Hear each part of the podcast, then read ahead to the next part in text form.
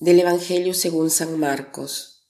En aquel tiempo se acercó a Jesús un, leproso suplicándole de rodillas, Si quieres puedes limpiarme.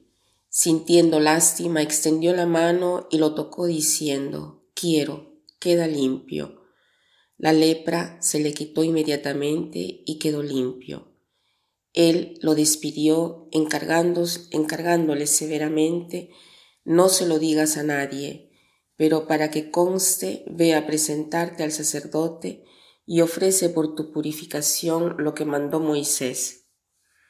Pero cuando se fue, empezó a divulgar el hecho con grandes ponderaciones, de modo que Jesús ya no podía entrar abiertamente en ningún pueblo, se quedaba fuera en descampado, y aun así acudían a él de todas partes. En el Evangelio de hoy Jesús sana a un leproso. En primer lugar podemos notar aquí la humildad de este leproso. Se arrodilla delante de Jesús y después le pide la sanación, pero lo hace en un modo que deja libre a Jesús, le dice si quieres, puedes purificarme. Este leproso está lleno de fe, porque no duda que Jesús lo pueda curar pone delante la premisa si quieres. Podríamos preguntarnos cómo es nuestro comportamiento delante de Jesús. ¿Lo dejamos libre? ¿Confiamos en Él no obstante la respuesta? Por lo general en nuestra vida no recibimos una respuesta rápida a nuestro pedido o a veces nos sucede lo opuesto a lo que pedimos. Pero en este momento estamos llamados a mantener la fe porque como cristianos sabemos que un día Dios secará cada una de nuestras lágrimas. Entonces, no tengamos miedo de poner delante de, Dios eh, nuestros pedidos. Confiemos que Dios, aunque lo sintamos lejos, a veces su lejanía es más lenta que la nuestra. Eh, pero Él está cerca. Después, em, ¿qué cosa sucede en el Evangelio? Jesús dice, lo quiero, queda sano. dice también que Jesús lo tocó. ¿Por qué es importante esto? Jesús lo tocó.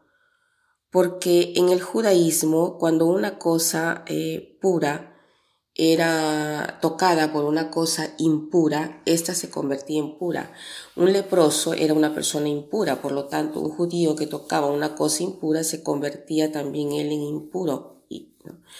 Pero no era el caso de Jesús, porque es una, eh, lo que quiere él hacer acá es revelar su divinidad, ¿no? Que cuando Dios toca algo impuro, él siendo más fuerte, no se convierte en impuro, sino que se hace puro, hace puro al otro.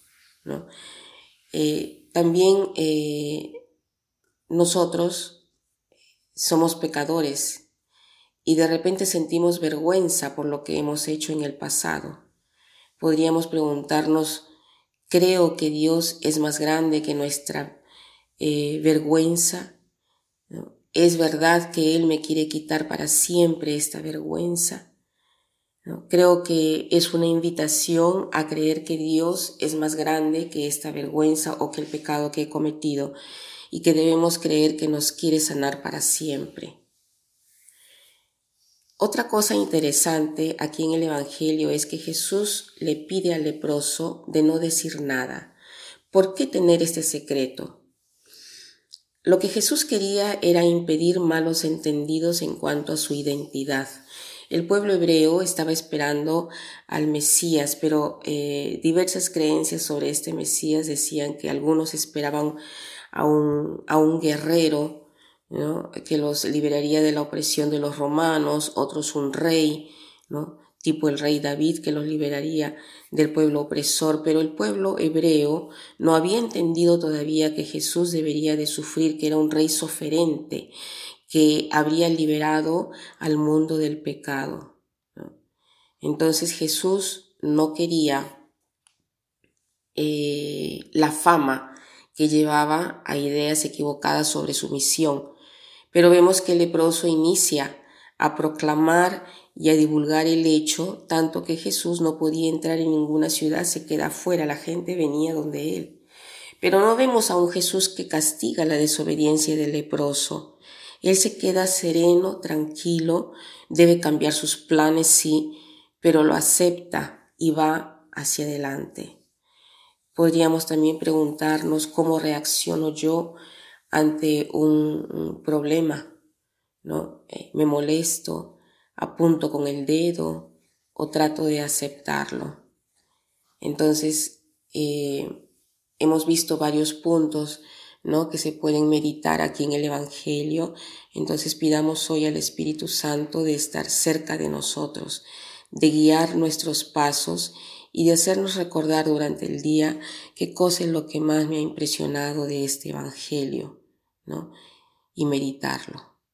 Termino con una frase que dice así. Si tuviéramos la fe, veríamos al buen Dios en cada cosa.